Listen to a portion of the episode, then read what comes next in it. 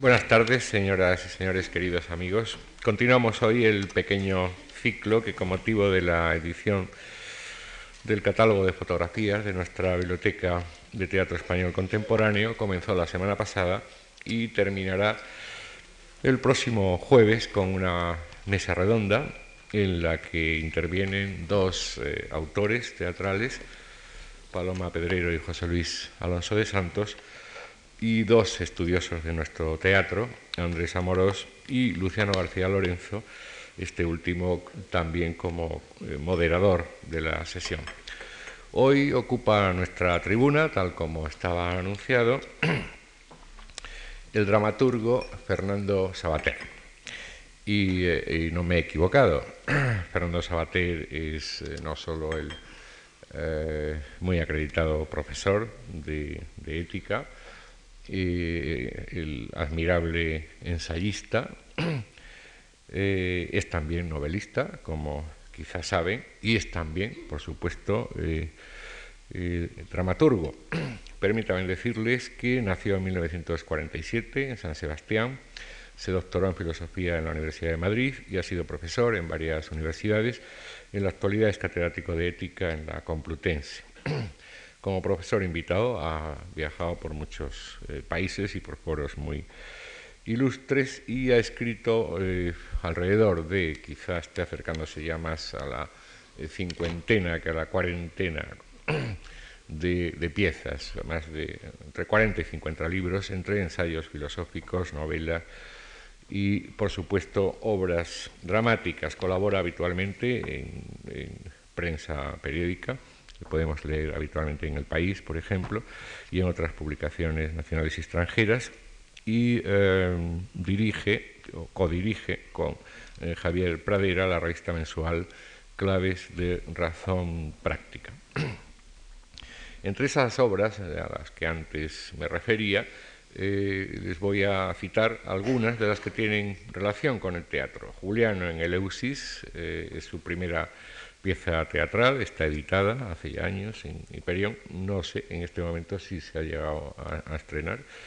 Vente a Sinapia, esta sí eh, está publicada, al menos eh, conozco dos ediciones, eh, se subtitula Una reflexión española sobre la utopía y se pudo ver en el Teatro Español en 1983. El campo de la verdad, una de sus reflexiones históricas, en esta ocasión sobre César Borgia, Último desembarco, una comedia homérica, así la subtitula, estrenada en 1987 en el Teatro Colón de La Coruña, que aquí pudimos ver en Madrid en el 88 en el Círculo de Bellas Artes y que está editada junto a la Utopía sobre Sinapia en un libro muy asequible de la colección austral. Catón eh, tiene dos títulos, el, el Catón en Utica, que parece que es el original, y Catón, un republicano contra César, que es el que se pudo ver en el Festival de, Teatro Clásico de Mérida y el que publicó también la revista Tercer Acto de 1989. Guerrero en casa, el otro descubrimiento, una reflexión sobre el descubrimiento, no por azar, estrenada en 1992 en el Infanta Isabel, y casi siempre con montajes de María, María Ruiz. Como ven, eh, la experiencia teatral de Fernando Sabater no es, eh, no es pequeña. En una entrevista de hace unos 10 años, publicada en primer acto, le preguntaban sobre qué tradición teatral ubicaría él o reclamaría él para, eh, como origen de sus obras, y él respondió, me considero en la línea de la poesía dramática reflexiva, y citaba algunos autores que ahora no vienen al caso. Interesado por el teatro desde muy joven, adaptador, actor a veces y con no malas críticas, por lo que he podido eh, ver estos, estos días, crítico teatral también en tiempos. Sabater es, eh, permítanme decirlo en su presencia y abochornarle un poco quizá, es un lujo de nuestra de nuestra escena, una voz distinta, radicalmente separada de polos que él y otros muchos odiamos, eh, radicalmente separada del castifismo, pero también de eh, un concepto de teatro como mero espectáculo. Defiende y practica cuando le dejan un teatro de ideas, una reflexión o una curación, ha dicho el, viejo concepto de la catarsis, eh, le, le resumó una curación, una reflexión por la palabra. Utopías, recreaciones históricas, eh, Sabater siempre tiene algo que decir eh, y, a nosotros nos interesa oírle y en este ciclo. Y le hemos sugerido, a propósito, un rótulo pues bastante ambiguo, la utopía teatral. Él sabrá lo que ha hecho con él y nosotros le escuchamos tras agradecerle de nuevo su amable colaboración con nuestras actividades culturales y a todos ustedes también su amable presencia. Muchas gracias.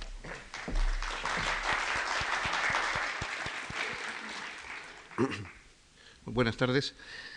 En primer lugar, soy yo, por supuesto, el que tiene que agradecer eh, esta eh, amable invitación de los organizadores de este ciclo de teatro y de la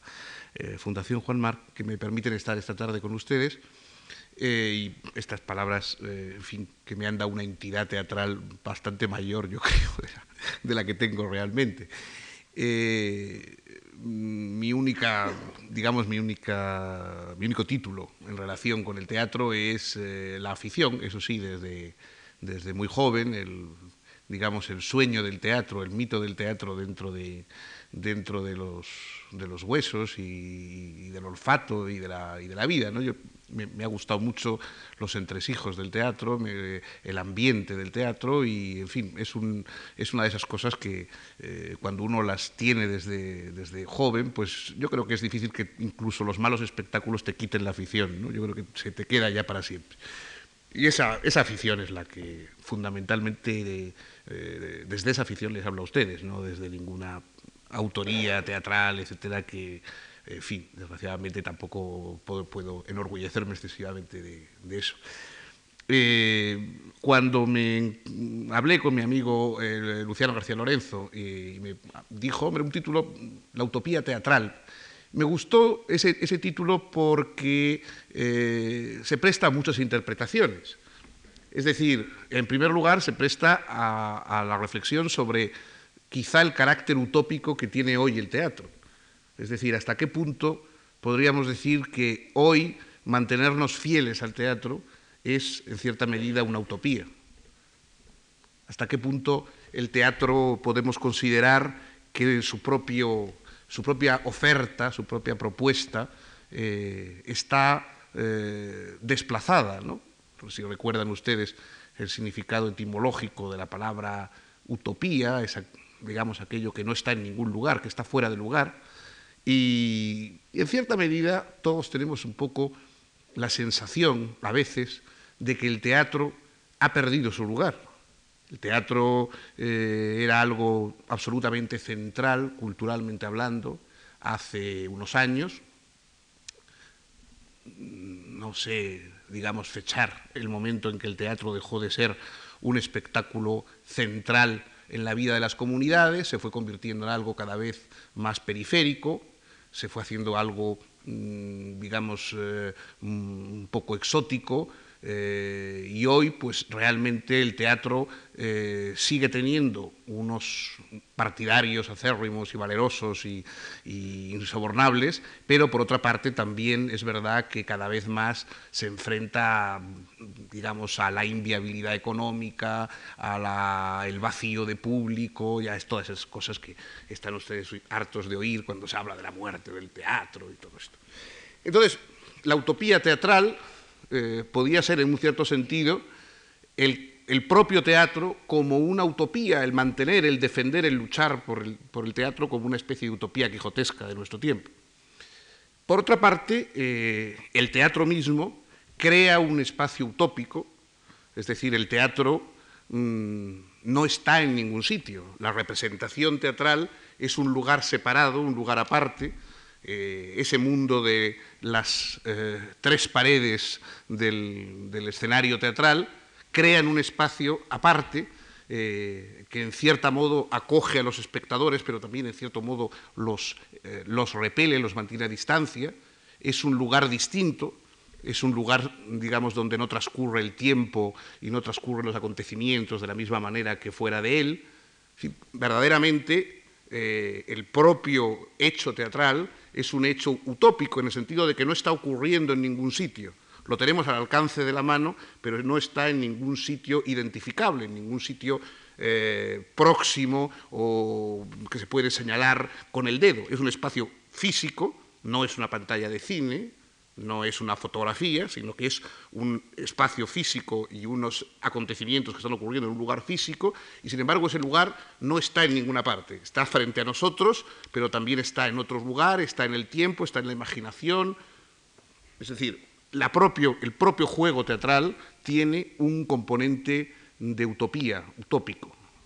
Es utópico quizá defender el teatro y el propio teatro en sí es una propuesta que desafía nuestra voluntad de identificarlo, de colocarlo, de situarlo en un, lugar o en otro, de acotarlo, de precisar eh, cuál es exactamente su, eh, aferrar su, su, condición o su situación en un momento determinado. Y quizá también esa misma dificultad de asir el teatro sea lo que lo hace cada vez más difícil para públicos excesivamente acomodaticios, públicos que quieren todo muy masticado, eh, públicos acostumbrados, digamos, a la repetición de lo congelado, del zapping, etcétera, públicos impacientes,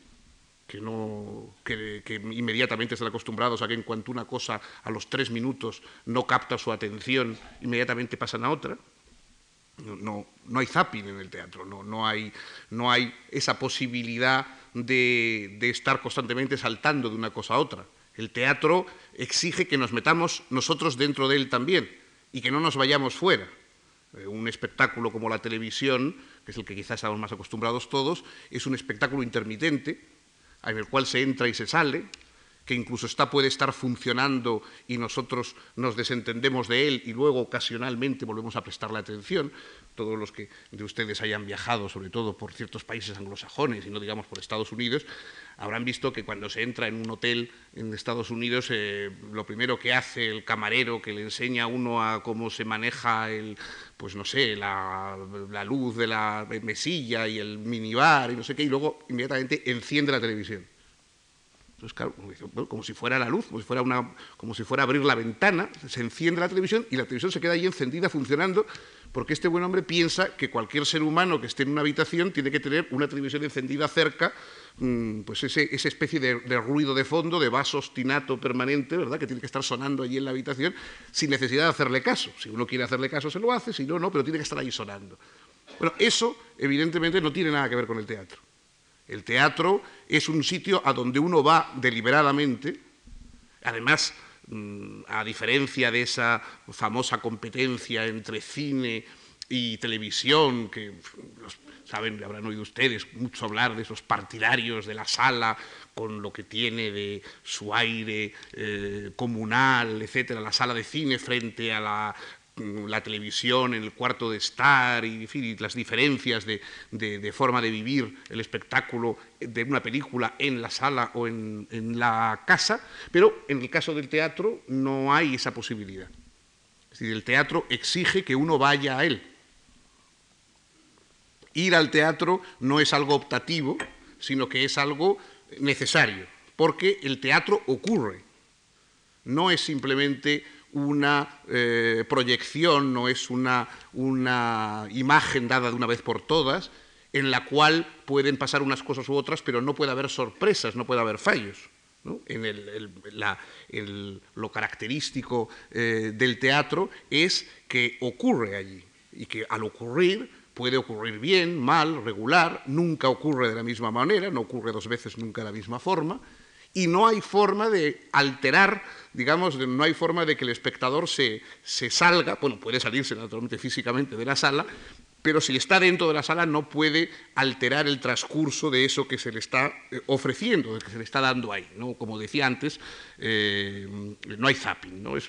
el teatro es un poco como aquel eh, chiste que vi alguna una vez en el New Yorker de un padre que está cambiando la rueda de un coche en una autopista una noche en medio de un aguacero espantoso y entonces eh, el niño le está mirando así con expresión eh, desolada y el padre le dice, no, hijo mío, no puedo cambiar de canal, esto es la vida real. Bueno, pues eso, o sea, el teatro es así, es decir, lo mismo que en la carretera tienes que cambiar la rueda y no puedes cambiar de canal e irte a un sitio donde no llueva y donde las ruedas estén bien, sino que eh, es una realidad y no hay forma tampoco en la vida de hacer zapping, pues el teatro es así. El teatro te obliga a que tengas la paciencia, o que tengas la, entrega de meterte dentro de él y de seguirlo, de seguirlo como un elemento vivo. Mm, yo digo, eh,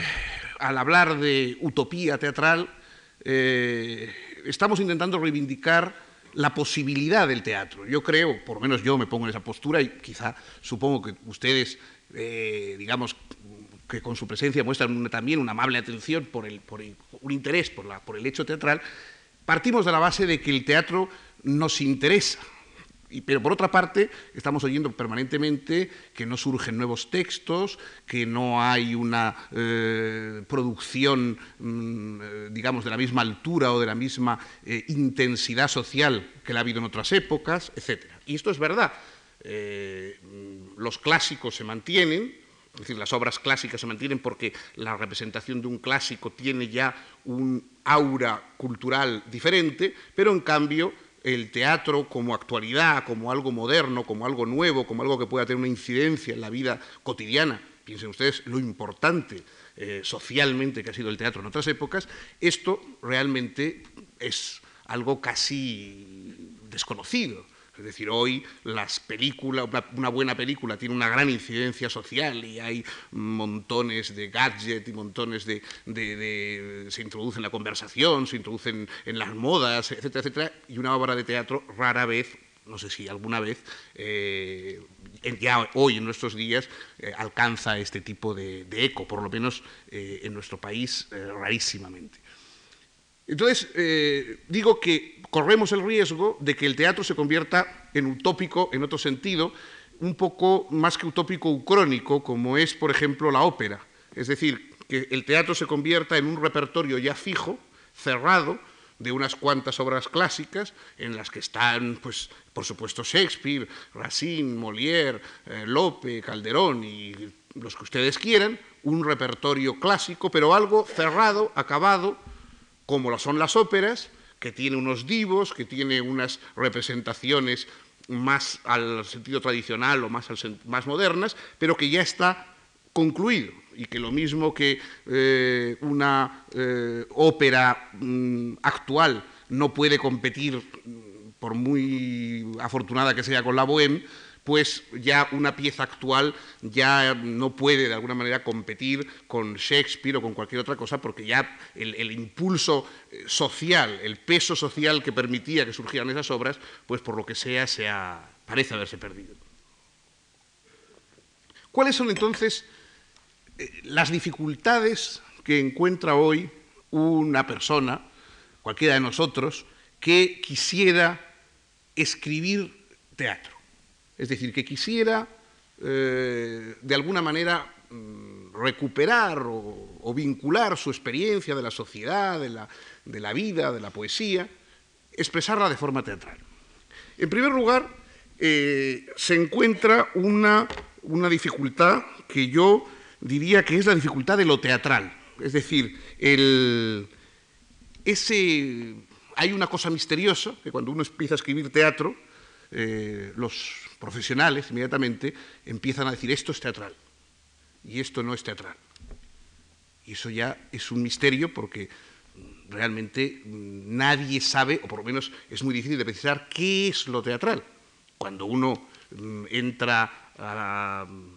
estudiar un poco el asunto, se da cuenta de que teatral es mm, la tragedia isabelina, pero también el vodevil, pero también las danzas rituales de los comanches, pero también una misa solemne o una sesión parlamentaria o no sé,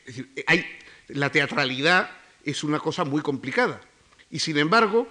mm, la teatralidad, digamos, como una especie de depósito que tienen unos cuantos profesionales se convierte en un valladar para el que quiere ofrecer algún tipo de eh, juego teatral. Inmediatamente tropieza con la observación, no, eso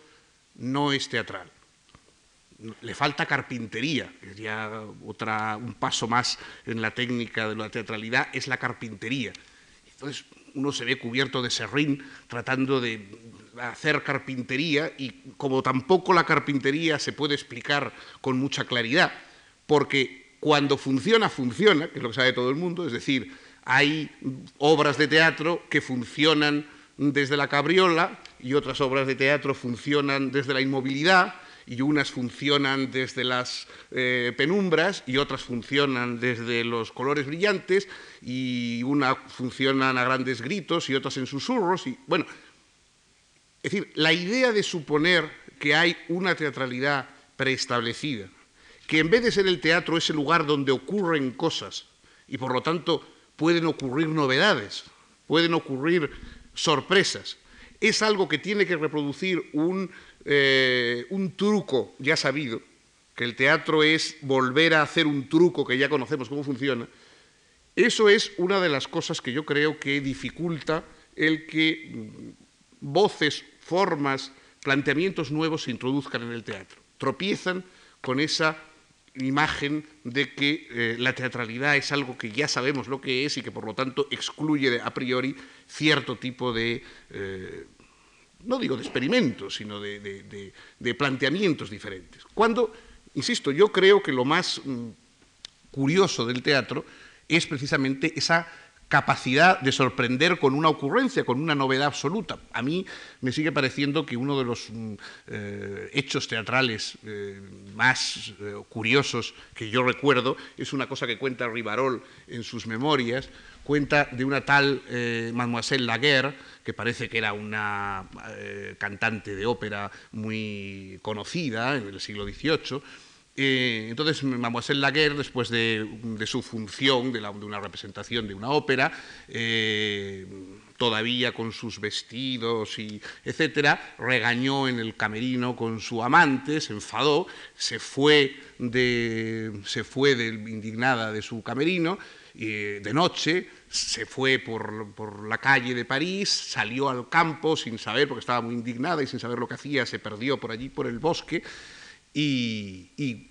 se quedó dormida debajo de unos árboles, cansada, eh, excitada, etc. Y por la mañana la luz, de, la luz del nuevo día la despierta y entonces pues, la mujer pues, se levanta, se arregla un poco los trajes todavía eh, teatrales que llevaba puestos y pues ante esa especie de amanecer del nuevo día en el campo que ella probablemente por su habitual vida nocturna no había visto nunca, pues se siente muy contenta y se pone a cantar. Y entonces una serie de campesinos que había por allí ven de pronto aparecer detrás de un árbol a una señorita muy guapa, vestida con unos trajes muy raros, cantando de una manera maravillosa, y entonces creen que es la Virgen. Y entonces inmediatamente pues, se crea toda una mitología en torno a esa aparición maravillosa de la Virgen que ha aparecido debajo de un árbol, un aspecto eh, celestial, etcétera, etcétera. Bueno, eso es en buena medida una representación teatral, no sé, más o menos involuntaria, si ustedes quieren, pero tiene todas las características que puede tener verdaderamente lo teatral. Es decir, algo que ocurre, que fascina y que fascina de una manera imprevisible. Es decir, no, si todo eso se hubiera eh, organizado, probablemente no habría salido así, pero funciona en un momento determinado. Probablemente si eso se, ritualiza, si eso se convierte en un hábito, en una práctica habitual, pues perderá su gracia de ese momento. Hay veces que las cosas ocurren así, otras veces se pueden prever y se pueden planear de, otra manera. En realidad lo teatral no es algo fácilmente asible, fácilmente eh, definible desde fuera. Entonces, yo la primera digamos, la primera cosa que, creo que quien desee escribir eh, teatro debería sacudirse de encima es la obligación de seguir las normas de la teatralidad, de la carpintería y todas estas cosas estereotipadas que se le suelen decir. Porque en el fondo no hay fórmulas, hay resultados. Y hay resultados que verdaderamente son teatrales, es decir, funcionan, fascinan, hacen pensar, divierten, y otros pues que no lo son, y es inútil de antemano el someterse a la rutina para buscar una especie de, éxito seguro, pudiendo mm, dedicarse o intentar suscitar algo eh, nuevo, de alguna manera. Nuevo que no necesita ser extravagante, no necesita ser eh, una genialoide, sino simplemente algo que no tenga que seguir las pautas ya sobadas de lo que se considera normalmente teatral. Por otra parte está el tema que yo creo fundamental de la palabra. Es decir, la obra eh, teatral mm, es una representación de una eh, acción basada en la poesía. Es,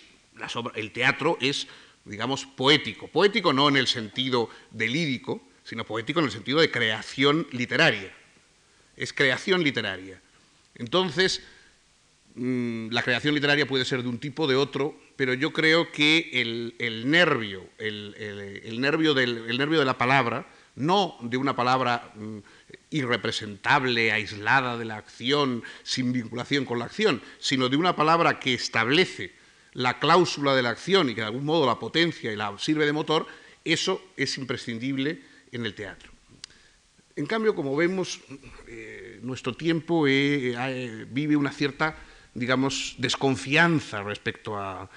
la función verbal del teatro. Para empezar, porque durante mucho tiempo el teatro ha intentado apoyarse en cosas que no fueran propiamente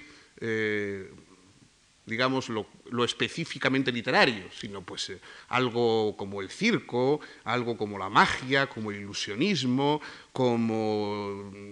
otros aspectos más, eh, digamos, eh, coloristas, musicales, luminotécnicos. Propiamente la palabra quedaba relegada casi como una especie de obstáculo del teatro. esto Mm, ha sido así en buena medida, digo que me refiero a un teatro, al teatro mm, con pretensiones modernas, es decir, no al teatro clásico, que ya más o menos eh, todos asumimos cómo es, y no tampoco a ese teatro puramente digamos, garbancero de la obra de, mm, humorística, en fin, de, la, comedia, mm, digamos, la burguesa en el sentido más ingenuo y repetitivo del término, que bueno, tiene su público y no tiene nada de malo, pero no arriesga nada teatralmente. La, idea del riesgo teatral ha venido a, significarse siempre como una especie de abandono, de apartamiento eh, del, de lo textual. Mm, por muchas razones. Yo creo que una de las cuales, eh, una de esas razones es importante, es una especie de predominio mm, un poco megalómano en nuestra época del director de escena. Eh, el director de escena no es una figura eterna, como hoy podríamos pensar. Mm, el director de escena es una cuestión que ha surgido, digamos, a comienzos de nuestro siglo, pero ya avanzado todavía en, sus memorias, eh, Laurence Olivier cuenta que cuando él comienza a hacer teatro no hay un director en el sentido actual del término, como creador de la función, sino que es el primer actor el que sirve un poco de orientador de los demás y también de empresario. Eh, entonces, la idea del director como un creador eh, responsable de la totalidad del espectáculo, a lo Gordon Craig o a lo Stanislavski, lo que ustedes quieran, eso es algo bastante moderno. Y el director, no sé por qué, suele tener una cierta animadversión al texto. Es decir, el texto es algo así como una cortapisa, una molestia que se le impone a la genialidad del director el hecho de tener que tropezar con un pie forzado que es el texto. Entonces, el texto eh, a veces se convierte en algo pues, eh, inaudible o eh, mutilado o minimizado por la acción teatral lo cual enlaza con una peligrosa tendencia de nuestra época que es a despreciar no, tanto la función de hablar como sobre todo la función de escuchar. Y en el teatro hay que escuchar. Eh,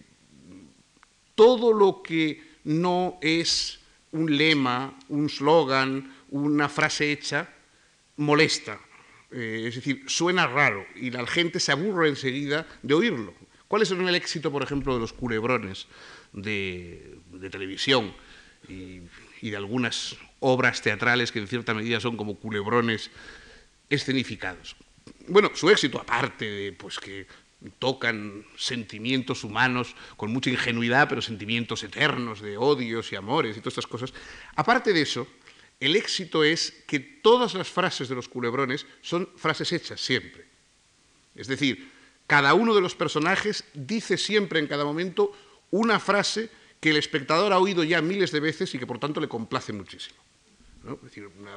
para los culebrones todas las barbas son luengas, todos los incendios son voraces, eh, todas las madrastras despiadadas y todo, todo lo que ustedes quieran. Es decir, siempre ya hay unos códigos perfectamente reconocibles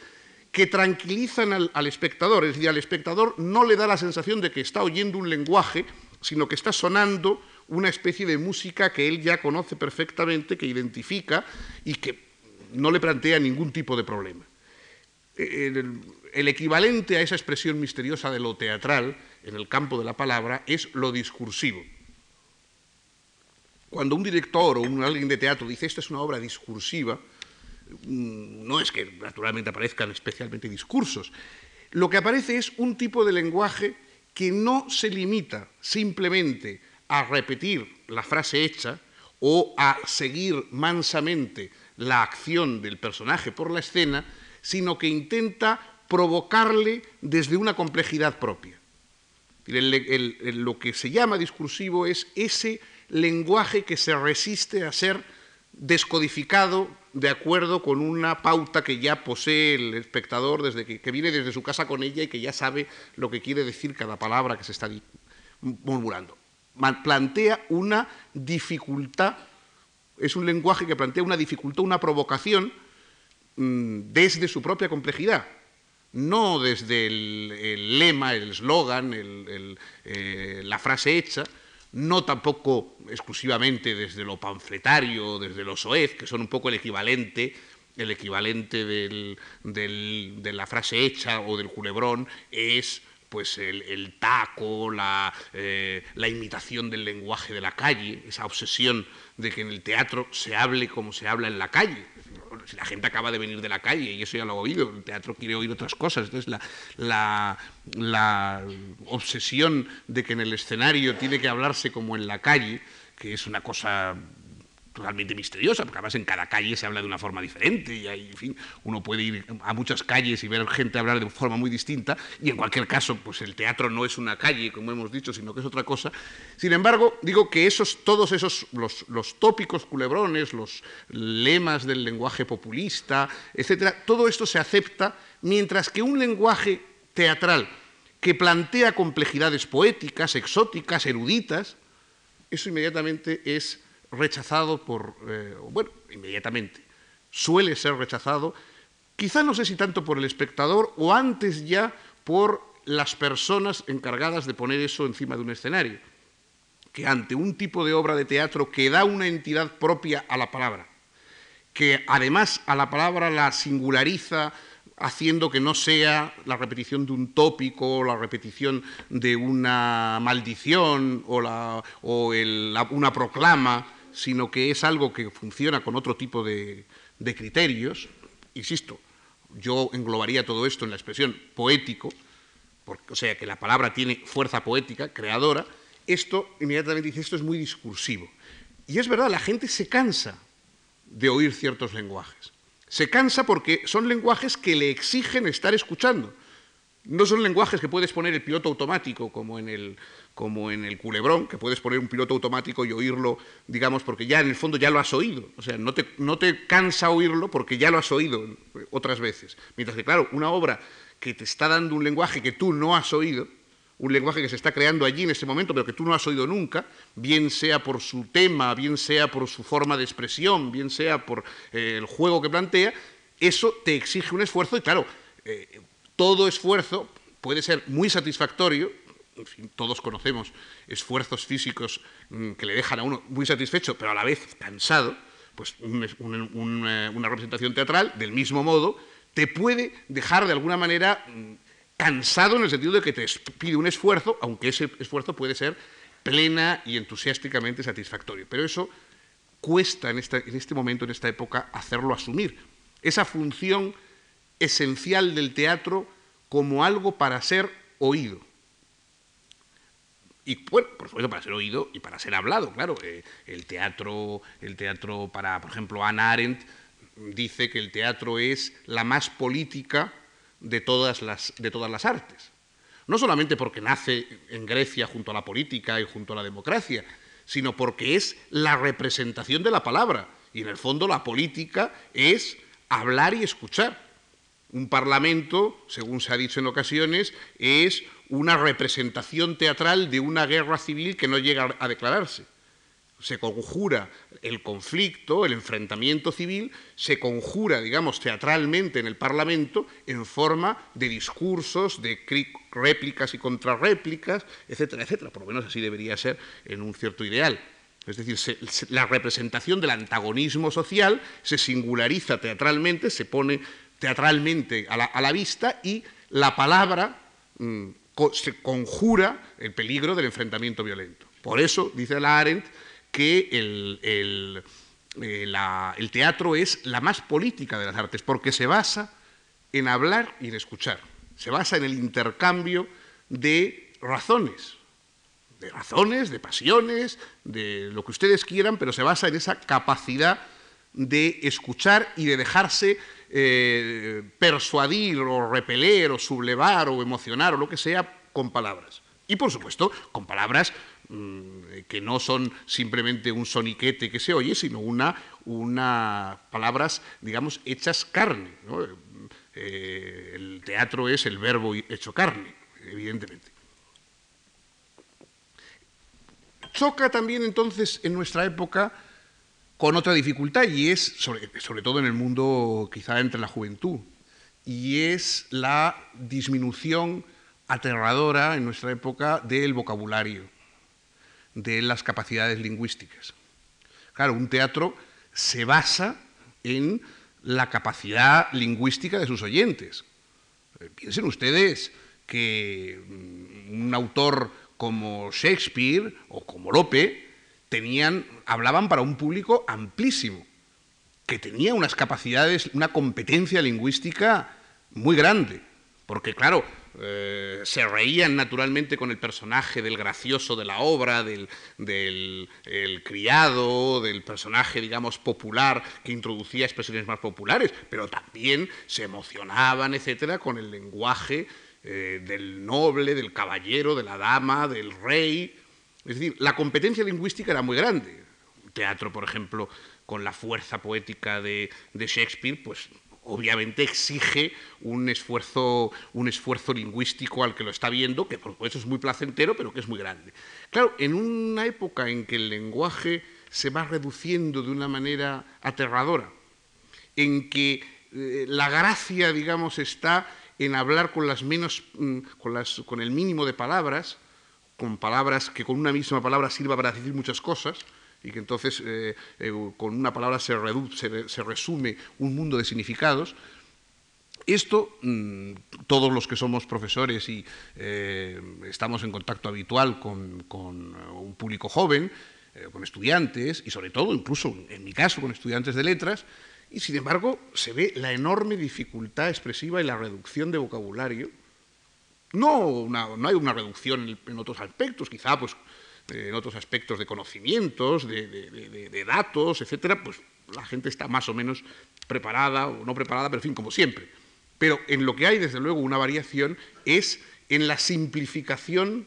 verbal y en la dificultad para una construcción un poco compleja, mm, para eh, seguir una construcción verbal compleja, para eh,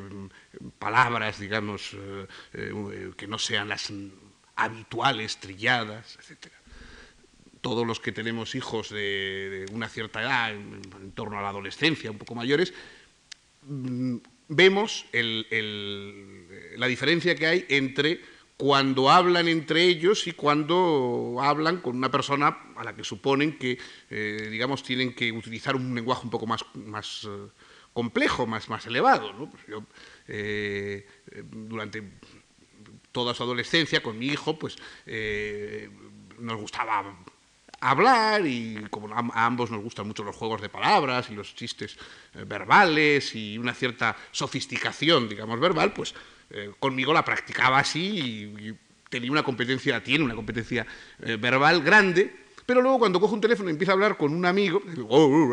entonces, bueno, uno dice, ¿por qué no habla igual con, con el amigo? Pues no, porque de alguna manera eh, hablar con el amigo eh, es hablar ya de una manera mm, súper simplificada, eh, sencillísima, gutural, reducir el habla a unas cuantas voces, reducir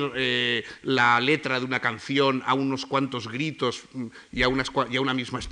palabras que se repiten 20 veces en, en dos minutos, etc. Claro, todo esto son dificultades a la hora de comprender un, espectáculo teatral que pretenda tener esta densidad de lenguaje poético mm, que yo les decía antes. Si la gente no está acostumbrada más que a oír una voz, un grito, la repetición de un lema, etc., y se le pone una obra en que hay eh, expresiones, párrafos, emociones verbales, hay una especie de regodeo verbal, ¿no? aquella cosa tan bonita que decía el escritor francés Gilles Renard, que decía, hay palabras tan bonitas que le gustaría uno que tuvieran mejillas para poder darles un beso. Bueno, pues es verdad, eh, cualquiera que tiene amor a la literatura, eh, a veces, digamos, ama las palabras y le gustaría poder darles un beso. Y en el teatro, o cuando uno está oyendo a Valle, o etcétera, hay, hay veces que, digamos, que siente eso, una emoción realmente basada en la fuerza poética del lenguaje. Pero para eso, claro, hace falta una cierta competencia o una alta competencia lingüística. Y eso yo creo que es en buena medida el problema eh, en nuestra época del abismo que se ha creado entre las generaciones en el terreno teatral. Por una parte, hay una generación de una cierta edad que sigue teniendo al teatro entre sus hábitos, más, un teatro más convencional y clásico o incluso mm, moderno, etc. Pero luego mm, no se ha creado un público joven que haya incluido, vamos, ahí, no, digamos, todas son generalizaciones y como toda generalización, pues injusta, pero en líneas generales no se ha creado un público joven que realmente cuente con el teatro eh, como una de las cosas básicas de su alimento espiritual, vital, eh, de, su, expresión y de su comprensión del mundo. No, o sea, decir, el teatro no está en los hábitos de la mayoría del público joven. No sé si por estas dificultades del lenguaje que yo les decía o por eh, algunas otras cuestiones sociales más complejas, pero realmente no se ha, dado, ha habido una, gran, un abismo que verdaderamente eh, no se ha creado, se ha creado ya un público joven, por ejemplo, que eh, muy interesado en el cine. Pues hay una, una, afición evidente al cine y hay jóvenes que, les gustan las películas de una cierta complejidad o de un cierto riesgo expresivo o que, que ya tienen al cine en cualquier caso incluido entre las cosas mm, que verdaderamente cuentan en su vida. Y en cambio, a mí me da la sensación, quizá peco de pesimista, pero me da la sensación de que el teatro está incluido en pocas vidas juveniles, algunas, pero en pocas. Y en buena medida yo considero que eso está ligado a esa especie de eclipse de la palabra, eclipse de la escucha y de la palabra en nuestra época. Es decir, no estamos acostumbrados a escuchar y tampoco estamos acostumbrados a todo aquel discurso que trasciende eh, la pura repetición de lemas. Y fíjense que esto no es solamente importante para el teatro, es importante para la vida digamos, por ejemplo, política de una comunidad. Dentro de unos días, o quizá ya ahora mismo, estamos asistiendo a una campaña política, una campaña electoral. Entonces, las campañas electorales, que tienen una dimensión, digamos, teatral, aunque sea de teatro no precisamente del más, del más elevado, pero bueno, hay una dimensión, digamos, evidentemente espectacular y teatral, pero es que a la vez hay una necesidad de escuchar, de comprender lo que se, lo que se, está, lo que se está diciendo, de, de alguna manera de calibrar a los, a los, a los eh, protagonistas de, esa especie de, enfrentamiento político también por su propia capacidad de, decir y de decir diciendo algo, no de decir repitiendo un lema, no de decir repitiendo algo exclusivamente vacío, sino eh, yo creo que la capacidad de escucha, cuando los griegos se pasaban siete, ocho horas metidos eh, viendo teatro allí en, el, en, Atenas o en cualquier otra de estas ciudades, eh, no lo hacían simplemente eh, porque estuvieran pasando el rato, sino estaban haciendo un ejercicio que tenía que ver, tenía una vinculación directa con la propia función que luego iban a tener en la bulé, en la asamblea, cuando estuvieran discutiendo problemas políticos. Es decir, esa capacidad de escuchar, de expresar, etcétera, de representar la emoción, la pasión, las eh, opciones de la vida, las, las aporías también. Porque en el fondo la tragedia pues, eh, eh, muestra aporías del sentido de la vida, como, la vida a veces chocan cosas que no pueden armonizarse y que están ahí, que se mantienen ahí, que no podemos suprimirlas de un plumazo ni una ni otra. Pues eso, todo eso, para un, para un griego no era mm, una, una, diversión, un espectáculo, sino parte fundamental de su función política como, como miembro de la ciudad. Quizá hoy la simpleza de los discursos, la, la, reiteración, la necesidad de hacer unos cuantos lemas muy sencillos, muy tópicos, muy repetidos, etcétera, proviene de que con cierta razón se piensa que el oyente, el votante, el, ciudadano, en una palabra, no tiene competencia lingüística más que para aceptar o escuchar un lema mil veces repetido y que en cambio se va a fijar en otras cosas. La apariencia física, por ejemplo, del, candidato, el hecho de si va peinado de una manera o si tiene el bigote torcido derecho, de si la corbata le conjunta. este tipo de cosas indican que la palabra se ha desplazado, que, verdaderamente lo que se está es eh, viendo la, puramente la imagen, casi sin el sonido, y que si la imagen desprende una especie de aura juvenil, emprendedora o cualquier otra cosa, pues entonces mm, interesa al, al electorado y si no, pues no y lo que la capacidad lingüística persuasiva pues cuenta mucho menos. Y yo creo que eso en buena medida está ligado también a una decadencia del propio juego teatral. si el, espectador teatral es un buen oyente y sobre todo eh, es, alguien que puede paladear la sustancia o la falta de sustancia de los discursos que escucha. Utopía, entonces, quiere decir que el teatro ha perdido definitivamente su lugar. Yo mm, no lo creo y a veces eh, sin embargo, uno ve eh, detalles eh, alarmantes incluso en los países que parece que están más inmunizados a esta desaparición del teatro, por ejemplo, pues en Inglaterra. en la propia Inglaterra, en la cual el teatro está mm, muy incorporado a los hábitos y a las formas de vida comunes, pues, sin embargo, hay signos de que eh, empieza a decaer, se empieza a convertir también en algo propio de, determinadas, de una determinada capa de edad. Eh, la última película que ha dirigido eh, el actor teatral y director teatral Kenneth Branagh trata precisamente de una representación teatral y toda ella es una, un, homenaje al, un homenaje al teatro, teatro dentro del teatro. Eh, ya saben ustedes que Kenneth Branagh está preparando un film sobre Hamlet, otro Hamlet, ¿no? cinematográfico, y entonces antes ha hecho una película que se llama En lo más crudo del invierno, que es una película eh, sobre una representación teatral de Hamlet que están preparando un grupo de aficionados muy pintorescos, muy muy, tiernos, muy torpes, muy, fin, muy, muy divertidos. Y toda la película, con, con esto, con, la, con la, eh, la, amenaza que pende sobre la compañía, es que el primer actor eh,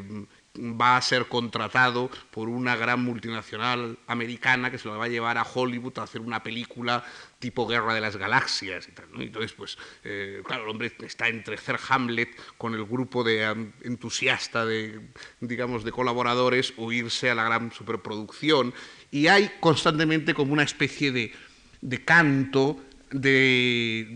digamos, de esa dimensión transformadora de los propios actores y, por supuesto, también del espectador que se da en el teatro, y de la, una cierta impotencia, es decir, cómo verdaderamente, a pesar de que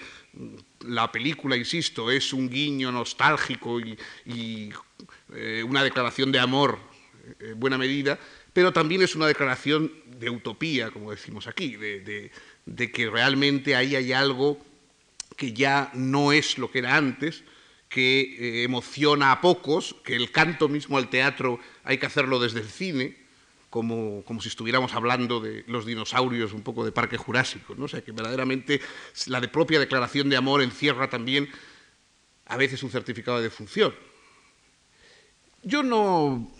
no pienso que, eh, no pienso, no quiero volver a repetir el tópico ese de la muerte teatral, porque sería en buena medida mm, aceptar que nuestra propia ciudadanía, eh, nuestro propio asentamiento en, la cultura, en la cultura de, la democracia, porque la democracia no es solo un sistema político, sino que es un sistema cultural,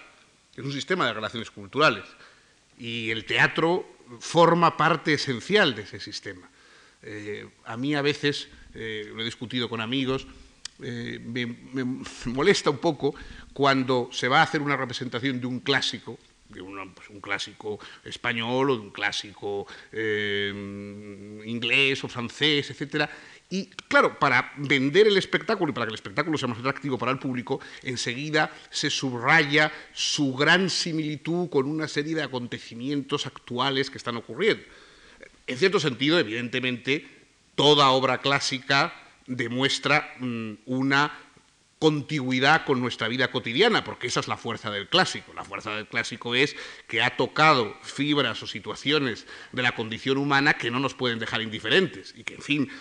todos nos reconocemos, digamos, en esa tradición de humanidad que está en la obra de teatro y por lo tanto no lo vemos como algo ajeno, sino como algo que nos hace palpitar porque sabemos que la humanidad también es eso.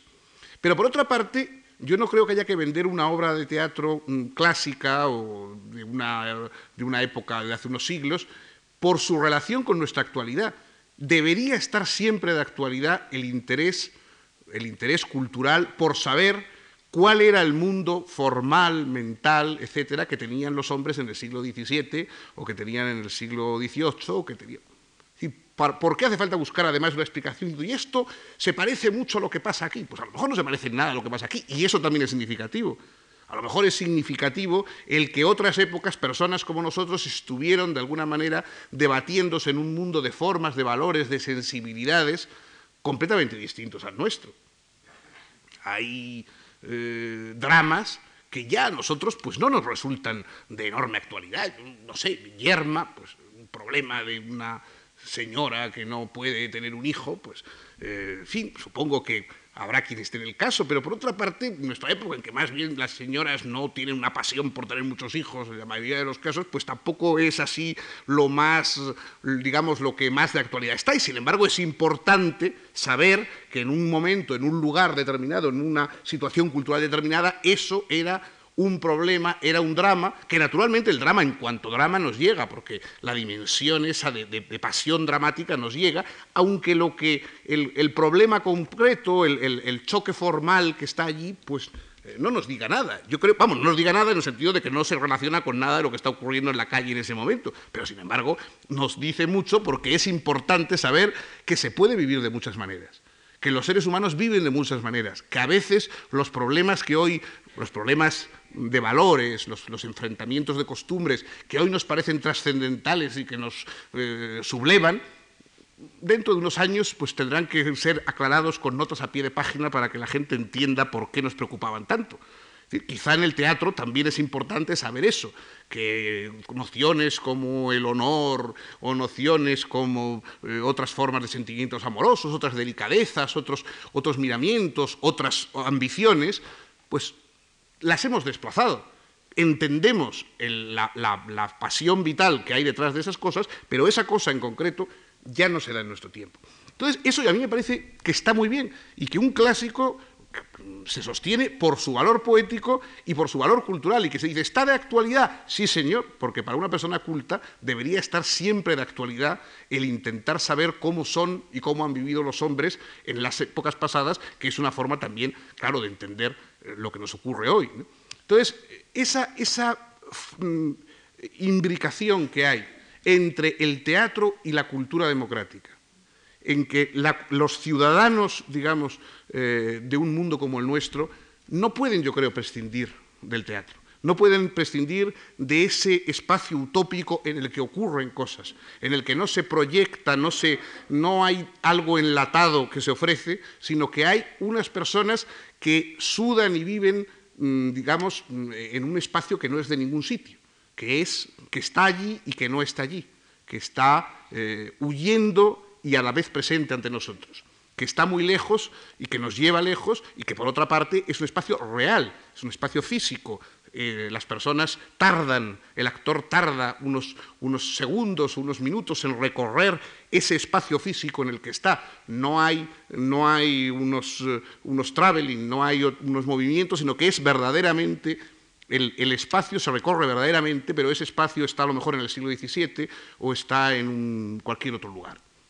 La lucha, en último término, por la, por la utopía teatral, desesperada o no, es en buena medida, yo creo, una de las dimensiones culturales importantes de nuestra propia reivindicación de una cultura menos trivializada, menos ritualizada para lo utópico, como la que hoy en muchos aspectos padecemos. Pensemos que eh, vamos hacia civilizaciones eh, que van a tener cada vez más un, lugar de ocio, una, posibilidad de amplio ocio. Eh, yo creo que la cultura de una persona se mide por la cantidad de dinero que necesita para pasar una tarde o un fin de semana. Cuanto más bruto es alguien, más dinero necesita. Eh, por eso, digamos, las vacaciones o los fines de semana se han convertido en el gran dispendio de las familias, porque naturalmente donde hay más vacío hay siempre que acumular objetos, eh, fotografías, viajes, etc. En cambio, eh, la cultura lo bueno que tiene es que crea un espacio interior donde con un gasto bastante razonable uno mm, vive aventuras francamente notables. Y el teatro forma parte de esas aventuras. El teatro forma parte de esas aventuras que una sociedad que va a tener tiempo para el ocio, como aquellos griegos que se pasaban la vida unas veces en la boulé y otras veces en, eh, pasando siete, ocho horas allí viendo teatro, eso también es una forma, digamos, de seguir construyéndonos humanamente como, ciudadanos de algo en que el diálogo racional y pasional tiene importancia. Eh, una voz no especialmente optimista, sino más bien eh, fuerte y, a veces eh, muy oscura, pero, siempre, impactante, como es la de Thomas Berger, escribe en uno de sus libros Tinieblas estas, estas eh, palabras con las, que, con las que quisiera acabar. Dice Berger, el problema es terminar con nuestro trabajo, y eso significa con la repugnancia interior y la estupidez exterior. Eso significa pasar por encima de mí mismo y por encima de los cadáveres de los filósofos, por encima de toda la ciencia, por encima de toda la historia, por encima de todo. Es una cuestión de constitución del espíritu, de concentración del espíritu y de aislamiento, de distancia, de monotonía, de utopía, de idiotez. Idiotez no en el sentido eh, de imbecilidad, sino en el sentido de ser uno mismo, idion, de estar apartado, mm, concentrado en sí mismo y a la vez compartiendo, como en el teatro de Berger, que es uno de los grandes eh, renovadores poéticos del lenguaje moderno, intentando reconstruir en la colectividad esa fuerza interior eh, que puede parecer idiota, pero que yo creo que es uno de, eh, de los apoyos o de las dimensiones esenciales para resistir ante eh, la vulgaridad o ante la trivialización y ante, en último término, la mercantilización generalizada de, de nuestra existencia. Nada más, muchas gracias.